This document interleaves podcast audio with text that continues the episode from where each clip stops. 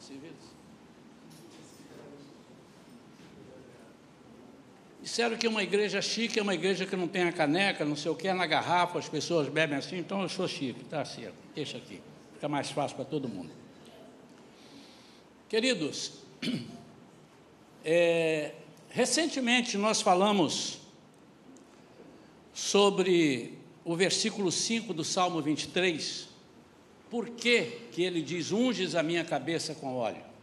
Nós explicamos sobre as moscas que atingem as ovelhas, os animais, entram pelas narinas, depositam as suas larvas e elas viram, viram ali, elas, de uma certa forma, colocam as ovelhas completamente loucas, elas saem batendo a cabeça e em cima disso nós trouxemos por que, que o salmista Davi diz: unge a minha cabeça com óleo.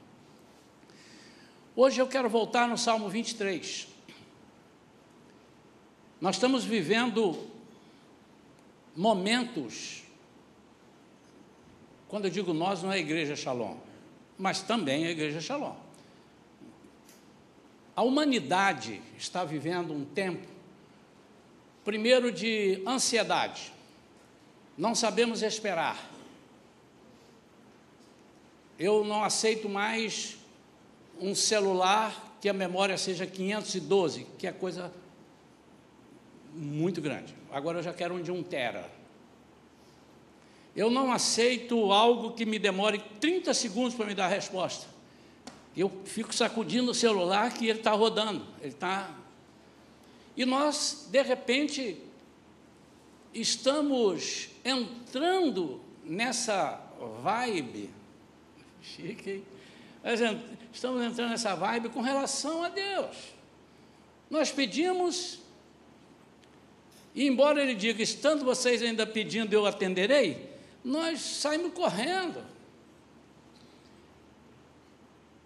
Mas nós estamos começando a declarar, ou temos, não estamos começando, ou temos feito isso, eu digo nós, o povo, o, o, o ser humano, e não deveria ser os crentes.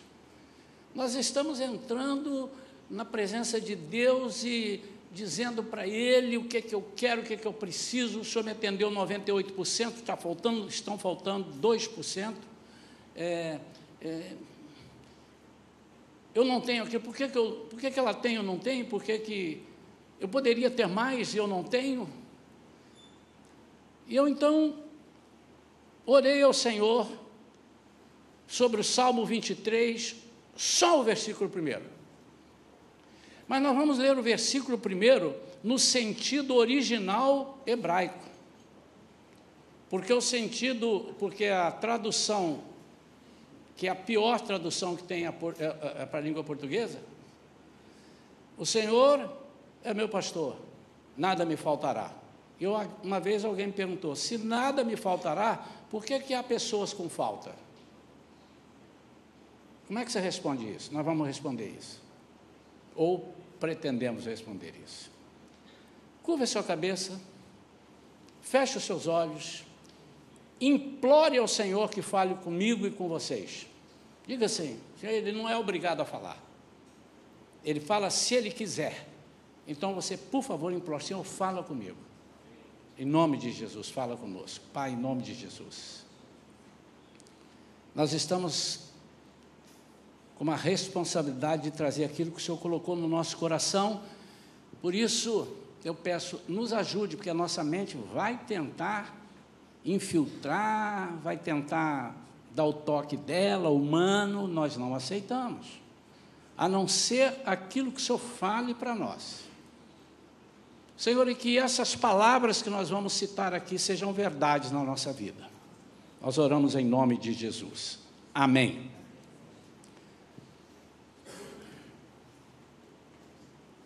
Na King James atualizada, diz: O Senhor é o meu pastor, nada me falta. Também não gosto muito. Nada me falta.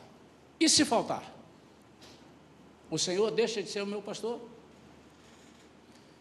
Preciso repetir que fizemos um estudo sobre o livro de Philip Keller, nada me faltará, baseado no Salmo 23, foram 12 semanas, três meses, nas quartas-feiras, e vamos, oportunamente, vamos trazer de novo, que é muito interessante. Ele era um pastor de ovelhas, de ovelhas mesmo, e que atualmente, ou quando escreveu o livro, agora ele era pastor de igrejas. E ele procura trazer para a nossa realidade, e foi o que Davi fez. Por que, que o Davi cita algumas coisas? Então, a tradução correta, não correta, original no hebraico, do salmista, ele quer dizer: O Senhor é o meu pastor, não sinto falta de nada. Existem umas outras traduções parecidas com essas, mas copiando essa. O Senhor é o meu pastor, eu tenho tudo o que preciso. Comece a pensar nisso, meu amado. E eu comecei a orar e pensar, disse, Senhor, será que eu estou pedindo para a minha vida aquilo que eu não preciso? Ou estou pedindo para a minha vida aquilo que eu não devo ter? Eu não preciso, mas não me faz mal. Mas outras coisas eu peço para a minha vida e essas coisas me fazem mal. Podem me tirar do caminho.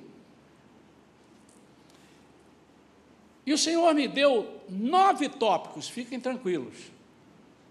Hoje nós temos aqui o irmão Rafael e a Paula, é Paola são missionários na Tailândia. Ele veio aqui para levar dez pessoas para serem missionários na Tailândia com eles. Eles vão usar a palavra por cerca de 20 minutos a meia hora, por isso eu vou pregar no máximo meia hora, para nós terminarmos dentro do nosso tempo. Mas ainda que passe 10 minutos, das 9 horas, 9 e 10, eu desafio e incentivo os irmãos a ficarem. Eles vão trazer algo para nós. E certamente nós vamos ter vergonha de dizer que nós temos falta de alguma coisa com relação a missões. E já aproveitando o ensejo, no dia 16 de outubro está anunciado ali, teremos um grande culto missionário que eles e sua equipe vão trazer para balançar as estruturas da igreja. Porque nós estamos vivendo os últimos tempos e nós estamos preocupados com o que perece e deixando de lado o que é eterno.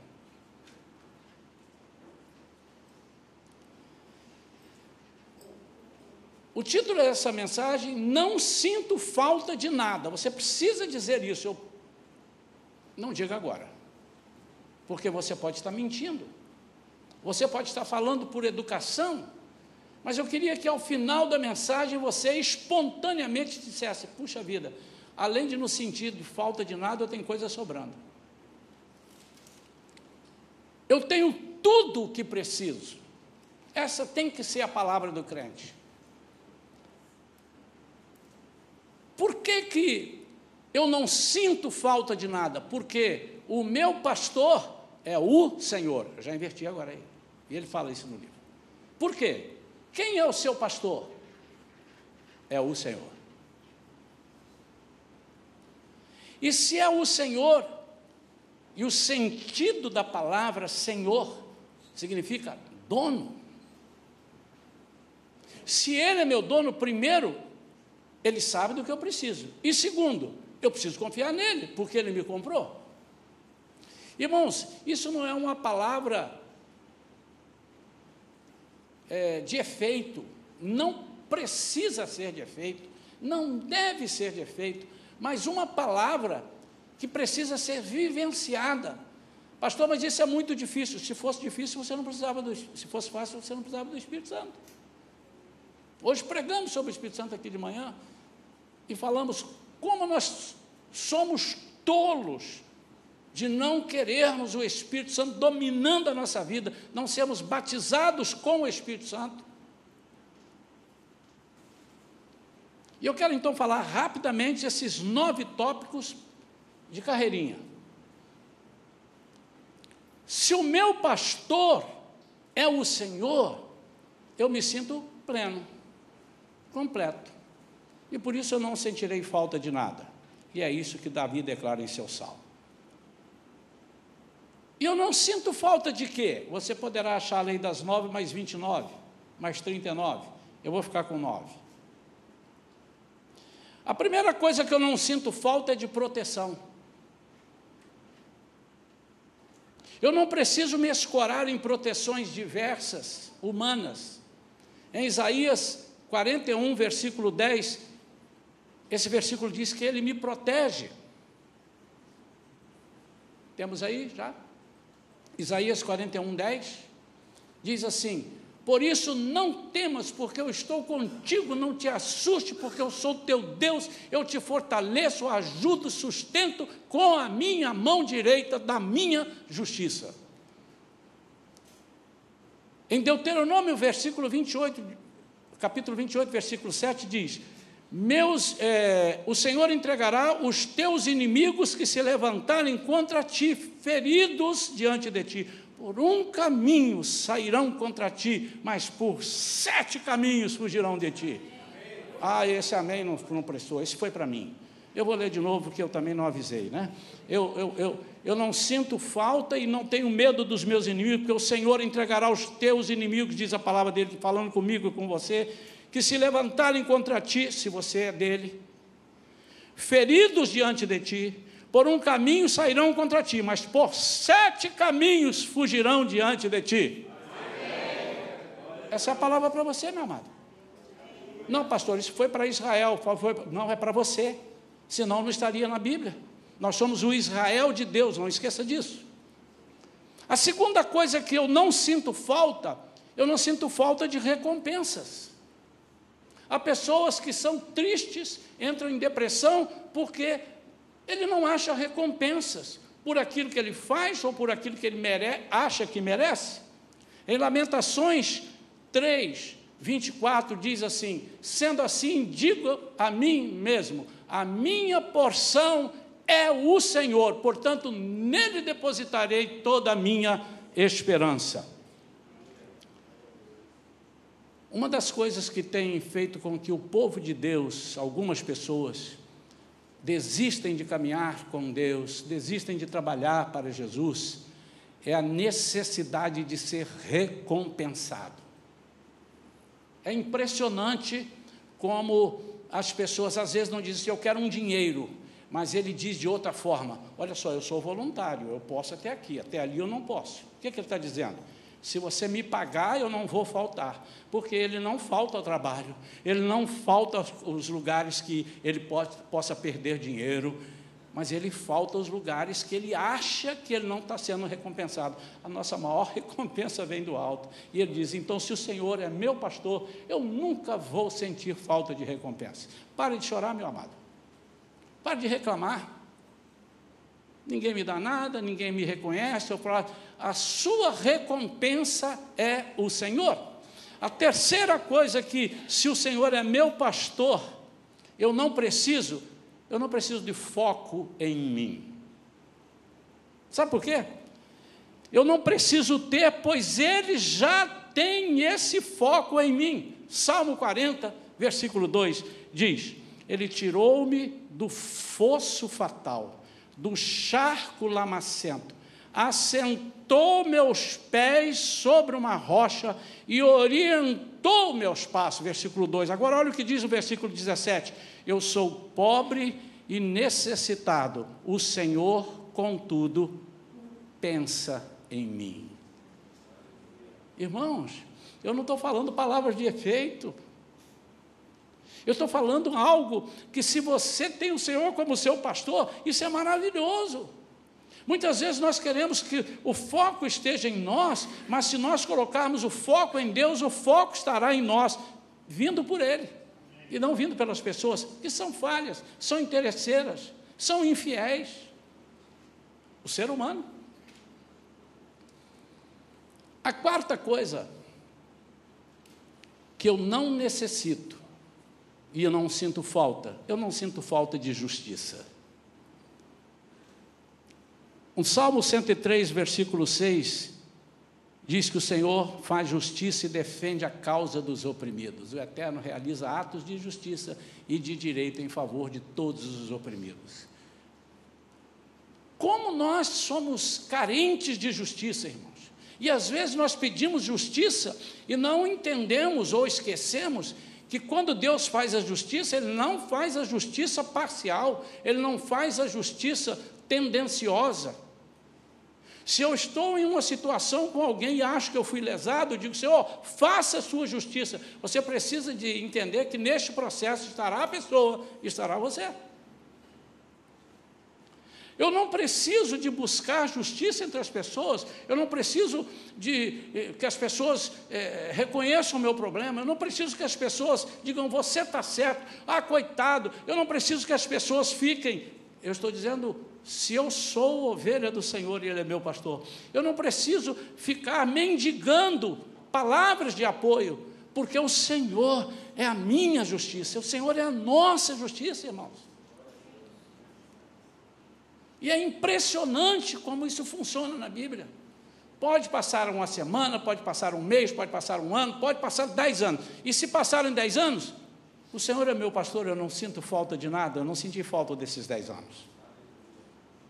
Se o Senhor esperou dez anos para me fazer justiça, ou para me mostrar que Ele é justo comigo, é porque Ele sabia que eu não pereceria nesses dez anos. Olha que coisa interessante. Nós precisamos estar ligados nessas coisas. Agora, olha que interessante. A quinta coisa, eu não sinto falta de amizades. Eu não estou dizendo que nós não devemos ter amigos. Mas eu estou dizendo, eu não sinto falta de amizades. O que, é que eu quero dizer com isso? A Bíblia nos mostra que em certas circunstâncias nós precisamos perder amizade, nós precisamos saber perder amizades. Nós precisamos estar preparados para perder amizades. Eu vou mais adiante. Em certas circunstâncias, nós estamos preparados, estamos que estar preparados para perder familiares. Não que eles morram, perder. Serão abandonados. Ou eles nos abandonarão. E quem disse isso foi Jesus. Ele disse que ele não deixa pai, mãe, irmão, irmã e tal, por causa de mim e do Evangelho. Não é digno de mim. A pior coisa do mundo, você está num rebanho onde você não é digno do pastor. E o pastor é o Senhor. Não estou falando daqui, viu, irmãos? Falou rebanho, pastor o pastor Isaías. O pastor Jesus. É esse que é o nosso pastor. E eu não sinto falta de nada. Olha em Provérbios, capítulo 20, versículo 6, diz assim: Muitos se dizem amigos leais, mas um homem fiel, quem poderá achar? Obviamente que você pode pensar, não, mas eu sou uma pessoa fiel. Irmão, nós estamos comparando com Deus, nós estamos comparando com um dos atributos de Deus, nós estamos comparando com a fidelidade do Senhor. Ele é fiel eternamente. E se você é infiel, ele continua fiel. Deixa eu explicar isso aqui que eu já falei uma vez. Se o homem é infiel, Deus continua fiel. Ele não está dizendo assim, se você for infiel com Deus, ele vai continuar sendo fiel com você. Não é isso. Ele está dizendo, seja você fiel, ou seja você infiel, Deus permanece fiel. Ou seja, a sua fidelidade ou a sua infidelidade não interfere na fidelidade de Deus. Não importa. Mas os homens, o ser humano, aquele que tem a natureza adâmica, esse é fiel de acordo com algumas circunstâncias. Em João 15, versículo 15, o próprio Jesus diz assim: Já não vos chamo servos, porque o servo não sabe o que faz seu senhor, mas eu vos tenho chamado amigos. Pois tudo o que eu ouvi de meu Pai, eu compartilhei convosco. Irmãos, vocês já pararam para pensar? Eu estive lendo agora sobre a, a morte da rainha Elizabeth. É uma pessoa que todo mundo fala, meu Deus, a rainha. Mas eu estava lendo ali que ela, quando teve um problema muito sério, ela disse: Eu preciso confiar numa pessoa. E ela chamou Billy Graham para conversar, para aconselhá-la. Está aí, é história, não é alguém que disse, não. E ela conversando com ele, ele não falou dele, ele falou de Deus, falou de Jesus, falou da amizade que ela pode ter, porque ela estava chateada com algumas coisas que estavam acontecendo e não sabia como resolver. E Billy Graham apresentou para ela a solução. Às vezes, amados, nós temos mais facilidade de perder a amizade de Jesus do que perder a amizade de um amigo qualquer. Nós temos dificuldade, já falamos isso aqui, preciso bater nessa tecla. Nós temos dificuldade de dizer para um amigo: Ah, eu não posso fazer isso, eu não posso te atender. Ah, não posso fazer isso com ele. Como é que eu vou falar isso com ele? Mas eu falo na maior cara de pau para Jesus. Jesus, não posso, não te quero, larga para lá. Eu, desculpa, Jesus, eu preciso ficar do lado do meu amigo. Ele é realmente infiel, ele é corrupto, ele é ladrão, ou ele é alguma coisa, mas ele é meu amigo. E outra coisa, ele é um ladrão, mas ele é tão bonzinho. O senhor precisa ver como é que ele rouba. Ele rouba com a cara tão romântica. Ah, ele, ele é uma pessoa que ele fala mal dos outros, ele fala assim, mas ele, mas é porque ele tem problemas, tadinho, e por isso eu sou amigo dele. E você deixa de ser amigo de Jesus. E o salmista está dizendo que não sinto falta de nada, inclusive das, das, das amizades. Se eu precisar, eu perdi amigos. Perdi amigos, pessoas que, depois que eu aceitei a Jesus, eu nasci no lar cristão, mas depois que eu virei a pessoa que eu precisava ser, ou que Jesus mexeu comigo, as pessoas disseram: Você não serve para ser meu parceiro, porque meu parceiro tem que ser parceiro de bebida, e eu bebia parceiro de mentira, parceiro de, de suborno, parceiro de corrupção, parceiro disso e aquilo. Ele precisava de alguém para alimentá-lo, e eu já deixei de ser um parceiro ideal. Os irmãos estão aí ainda? A sexta coisa que eu não sinto falta eu não sinto falta de tesouros e riquezas, bens materiais. Em Filipenses 4,19, agora eu vou ler na NTLH, nova tradução da linguagem de hoje, disse: E o meu Deus, de acordo com as gloriosas riquezas que Ele tem para oferecer por meio de Cristo Jesus, lhes dará tudo o que vocês precisam. Irmão, vocês já entraram em algum grande supermercado ou uma loja de departamentos e compraram algo que você nunca usou? Já contei aqui na igreja, uma vez eu cheguei, mudei para São Paulo, irmãos. Quando eu mudei para lá, acostumado aqui em Niterói, na época não tinha esses Carrefour, não tinha nenhum mercado grande, né? Aí eu cheguei em São Paulo, fui num mercado que eu quase me perdi lá dentro. Recém-casado, vamos comprar. E o marketing joga logo na frente, quando você entra, ele coloca aquilo que você não precisa comprar. Porque o que você precisa, você vai atrás. Feijão, arroz, você vai achar. Está lá no última prateleira, você vai lá no último corredor.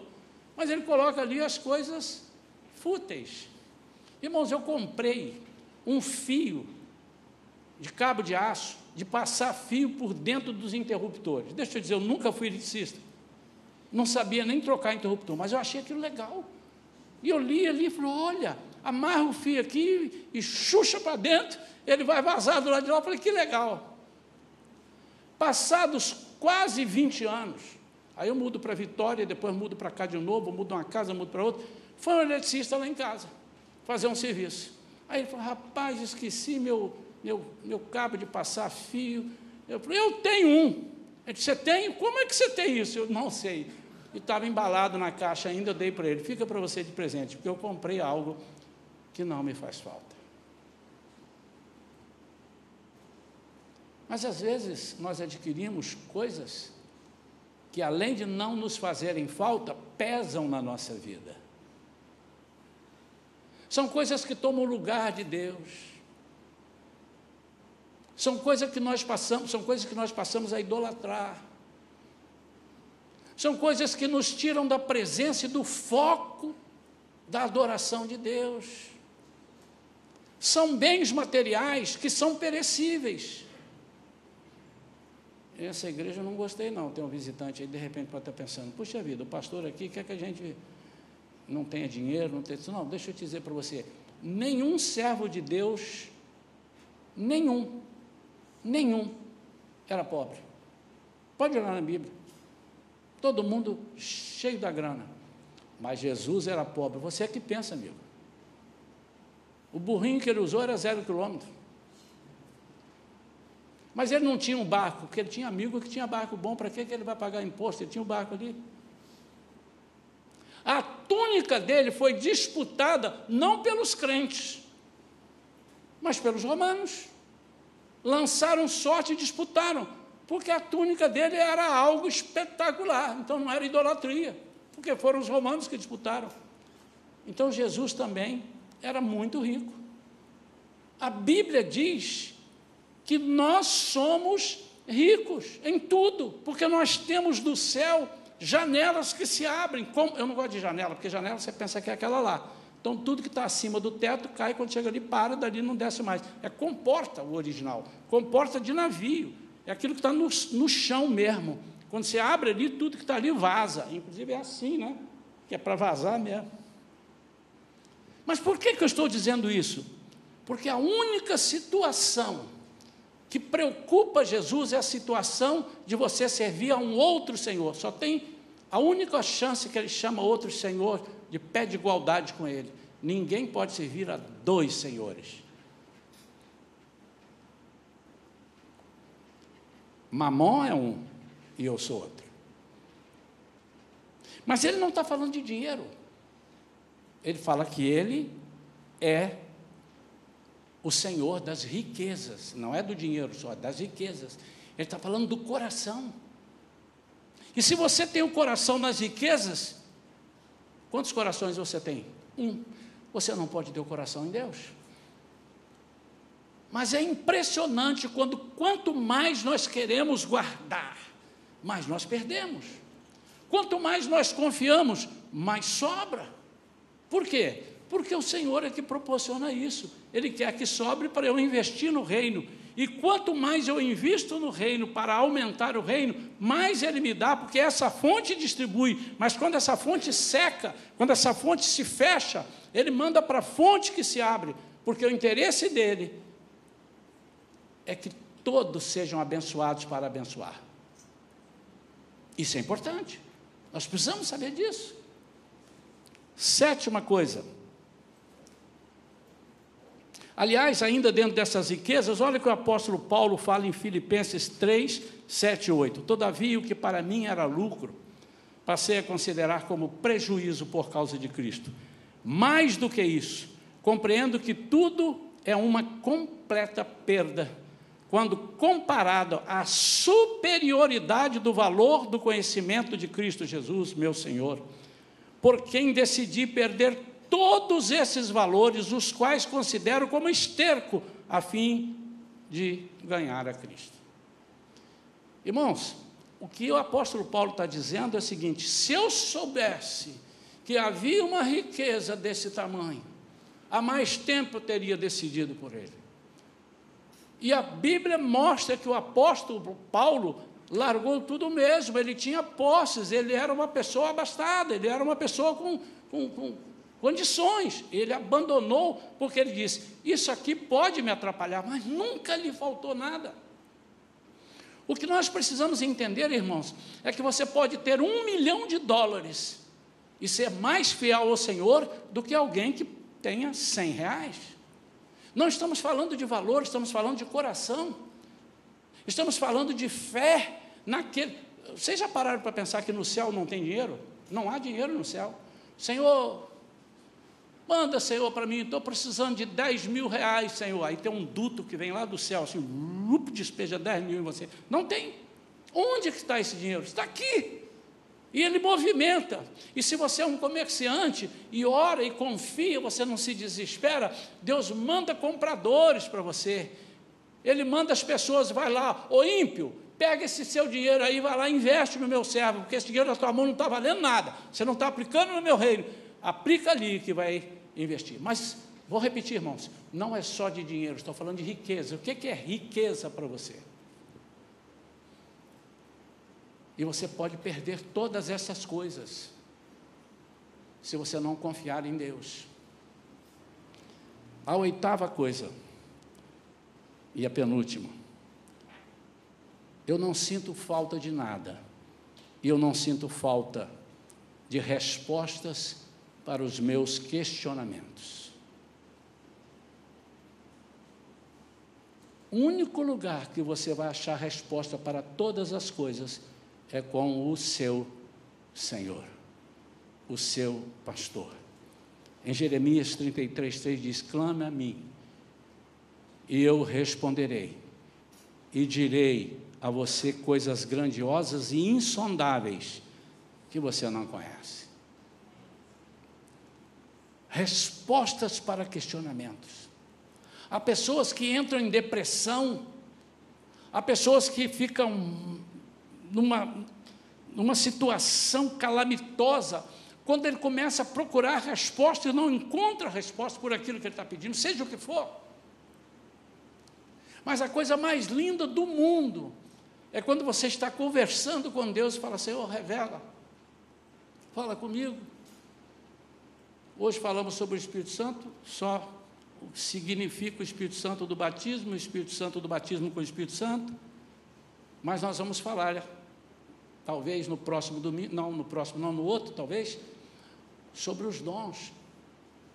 E há dois dons ali: palavra de conhecimento e palavra de sabedoria. Há coisas que nós não sabemos, não temos a menor ideia como vamos responder. E o Espírito do Senhor vem e diz: é assim. A palavra de Deus diz que Ele colocará na nossa boca as palavras que vamos ter que dizer. Respostas para questionamentos. Há pessoas que abandonam a família, abandonam tudo, abandonam os seus projetos, porque não encontraram respostas para os seus questionamentos. Agora, o salmista está dizendo: Ele é meu pastor e eu não sinto falta de nada. E se ele não me responder, é porque eu não precisaria de saber.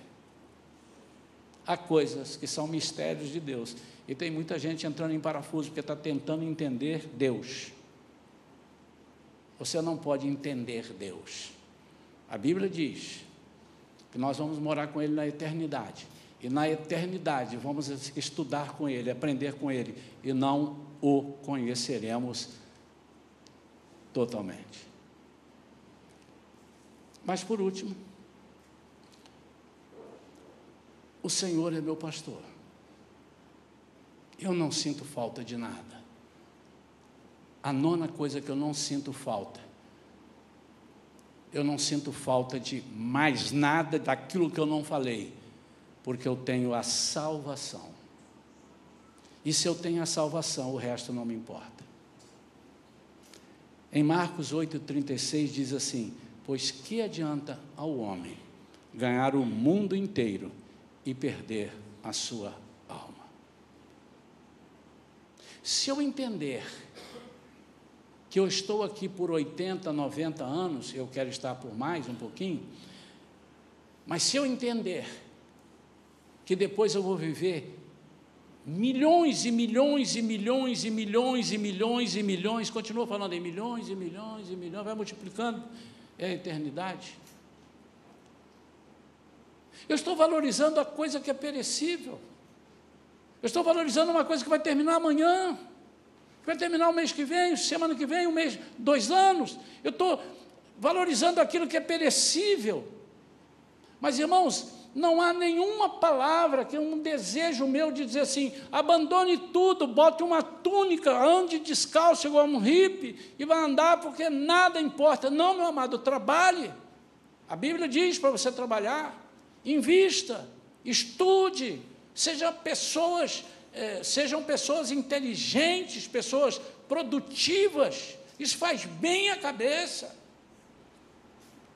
Continue investindo, faça isso, mas não esqueça que isso é só um detalhe do propósito que Deus tem para você.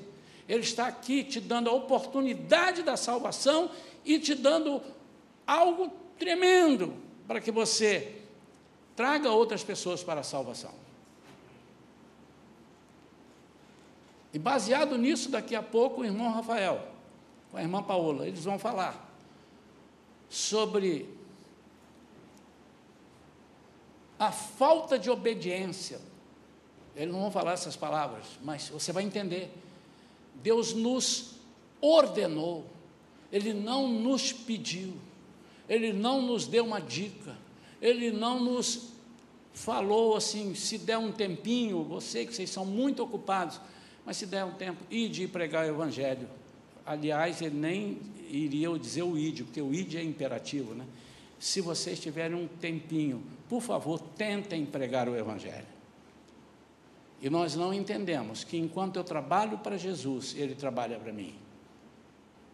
Nós não entendemos que enquanto eu cuido das coisas que só eu posso cuidar, o ser humano, os anjos não vêm mais aqui pregar o Evangelho. Aliás, nunca vieram, eles queriam, foi para nós. Jesus nunca mais vem aqui pregar o Evangelho. Nós aqui estamos pregando, mas em compensação, só Ele pode cuidar da minha vida. Você sabe o que vai acontecer na sua vida amanhã?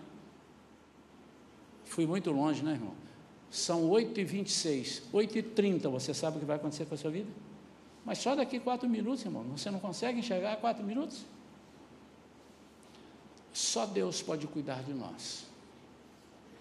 E nós, às vezes, estamos jogando esse tesouro no lixo. Por isso, eu digo: eu não sinto falta de nada.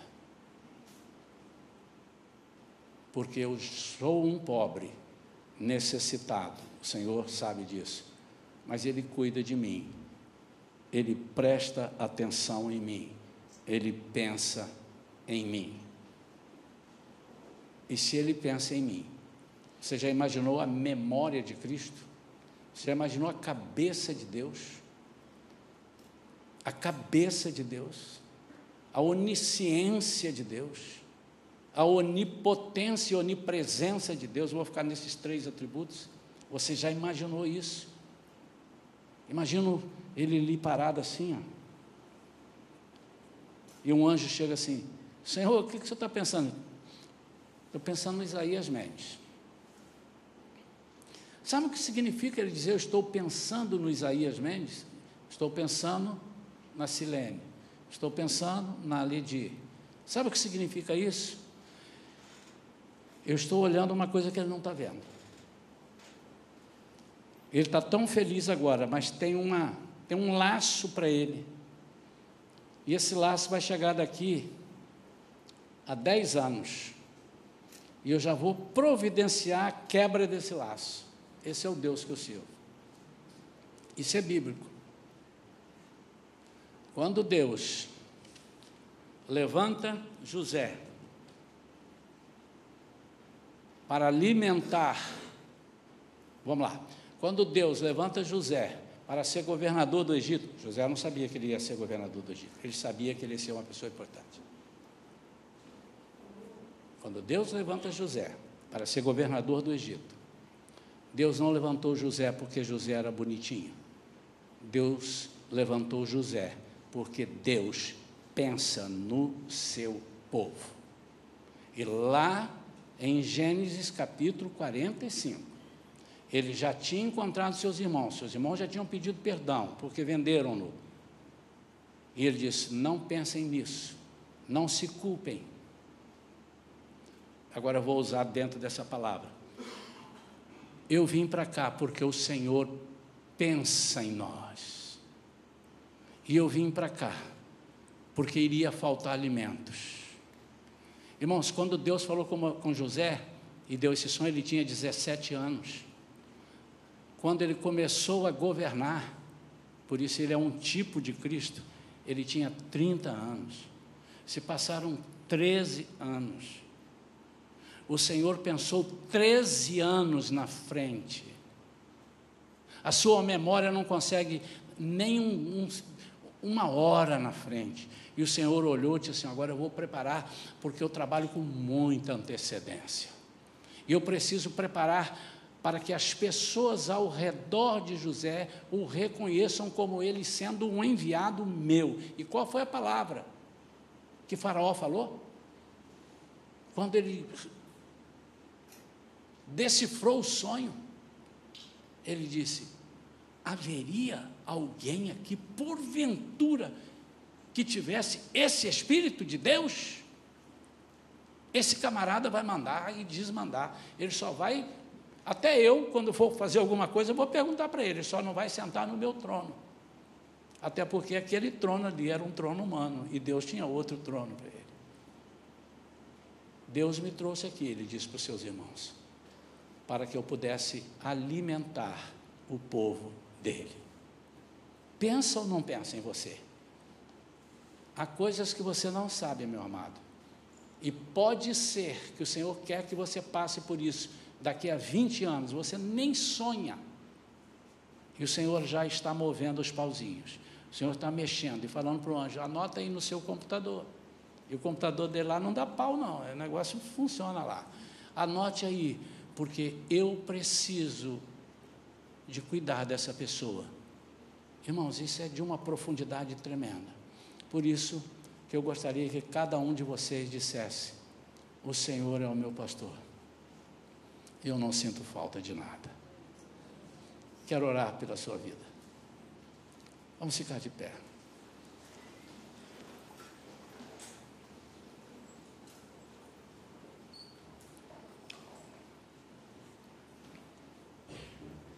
Por que, que eu não me considero assim? Porque eu sou ansioso. Se você está pensando, pastor, eu sou ansioso. Aquilo que está prometido para a semana que vem, eu queria que fosse hoje. Ah, uma outra coisa, eu sou medroso, sou medrosa eu tenho muito medo. E o medo é necessário na vida do crente. Vocês sabiam disso? Porque se você não tivesse medo, você seria um irresponsável.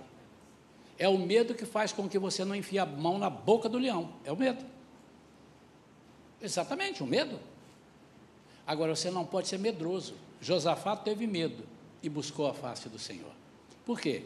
Porque o Senhor é meu pastor e nada de nada eu sentirei falta. Você pode ter medo, pode sofrer de ansiedade, você pode ter, uma, um, um, você pode ter um sentimento de abandono. Pode ser que você cresceu ouvindo na sua família alguém dizendo assim: ninguém gosta de você, você pensa que gosta, mas não gosta, nós te suportamos. Se a sua família não te disse, há casos que a família disse, seus amigos no colégio podem ter dito isso. Não quero você nesse grupo. Você é uma intrusa, você é um intruso. E você não conseguiu se livrar disso. Por isso que você sente falta de algumas coisas. Pode ser que você cresceu ouvindo, é, vendo pessoas assustando você, dizendo: você vai morrer, cuidado, uh! ai que susto. E você agora precisa de proteção. Mas o Senhor é a sua proteção, Ele é a torre forte. Ele é seu refúgio e fortaleza, socorro bem presente nas horas de angústia e tribulação. Então, seja o que você tiver, eu quero te chamar. Estou passando três minutos, vou passar cinco minutos então ao todo. Se você me ajudar, eu vou passar só cinco minutos, para nós passarmos a palavra ao irmão Rafael. Se você quer depositar aqui no altar. Por que no altar? Porque vai ser queimado. Lembra do fogo que eu falei hoje? Vai consumir na sua vida só aquilo que precisa ser consumido e vai te purificar. Se você deseja, você vem aqui ao altar agora. Já pode caminhar, vem correndo, que eu vou orar pela sua vida. E eu duvido que o Senhor não vá fazer, mas não é porque eu vou orar, é porque Ele diz que Ele não nega nada àqueles que o pedirem com sinceridade. Se você precisa da resposta de Deus e se livrar de tudo que te impede de dizer: O Senhor é meu pastor, de nada eu sinto falta, eu não tenho falta. Mas você não tem isso, então é porque eu não preciso. Porque se eu não tenho, é porque Ele sabe que eu não preciso. Seja o que for na sua vida, e você vai ser uma pessoa mais feliz você vai viver de bem com a vida. Ah, você está de bem com a vida? É mais ou menos isso. Há mais alguém que queira? Se você deseja isso, vem correndo. Ó, oh, está passando ali, eu tenho que entregar a palavra. Mas, em nome de Jesus, em nome de Jesus. Há mais alguém? Venha falando. Venha falando. Senhor, eu não sinto falta de nada. Pastor, mas eu ainda estou sentindo, o Senhor nem orou. É pela fé, meu irmão. Você já vai falar pela fé. Eu não sinto falta de nada. Mas você precisa estar preparado, porque pode ser que o Senhor vá fazer uns testes com você e te tirar algumas coisas. E você, se Ele tirou, é porque não me faz falta. Há mais alguma coisa? Pode ser que você esteja carregando pesos. Eu tive um diretor no mercado financeiro e naquela época a gente mandava memorando um para um para o outro com cópia para o diretor. E um dia ele entrou no táxi com uma, uma, uma sacola, essa sacola de propaganda, dessa grossura de, de memorandos, cópias, para ele resolver. E ele disse que ele saiu do táxi esqueceu a sacola dentro do táxi. Sumiu. Aí ele disse, agora, o que, é que eu vou fazer? As pessoas vão ligar. As pessoas vão ligar para mim. Ele disse assim: já se passaram dois anos e ninguém ligou para mim, então aquilo não era necessário. Eu estava carregando um monte de memorando, levando para casa e vendo, estudando, e eram coisas desnecessárias, porque nunca ninguém me cobrou. Assim a nossa vida pode ser que nós estejamos com algumas coisas que nós não precisamos. Por isso você precisa declarar com a sua boca: Eu não sinto falta de nada. Vamos orar? Pai querido, em nome de Jesus. Nós não aceitamos imposições do diabo na nossa vida. Nós não aceitamos de forma nenhuma que o diabo venha falar mentiras, dizendo: você está em falta disso, você precisa disso, você tem que buscar essas coisas. Você não é uma pessoa feliz porque você não tem aquilo que o seu amigo, sua amiga tem. Você precisa de mais proteção, não confie só em Deus, você tem que fazer a sua parte. Em algumas situações, a nossa parte atrapalha. A nossa mão, a nossa colher enferrujada atrapalha.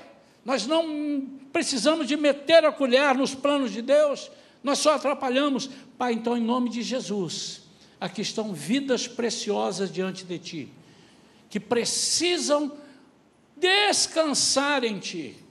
Porque, como diz o Salmo, ele diz: Ele me leva para águas tranquilas, para, para, pastos verdejantes. Ele cuida de mim, Ele coloca o óleo sobre a minha cabeça. Eu não sinto falta, porque quando a grama está ruim aqui, Ele me leva para pastagens verdejantes. Ele me consola, Ele me conforta. Ele tem uma vara e um cajado que me confortam, me protegem, me alinham. Pai, então, em nome de Jesus, eu quero pedir para essas vidas aqui agora, Senhor, que elas tenham descanso. E aqueles que não vieram, que de repente não entenderam, ou não quiseram, ou não puderam, ou não precisam, Senhor, que eles se fortaleçam no Senhor e possam dizer: Senhor, eu não sinto falta de nada, porque o Senhor é o meu pastor. Em nome de Jesus. Amém. Amém. Vocês têm coragem de começar a falar isso? Então comece a falar isso hoje, amanhã, semana que vem.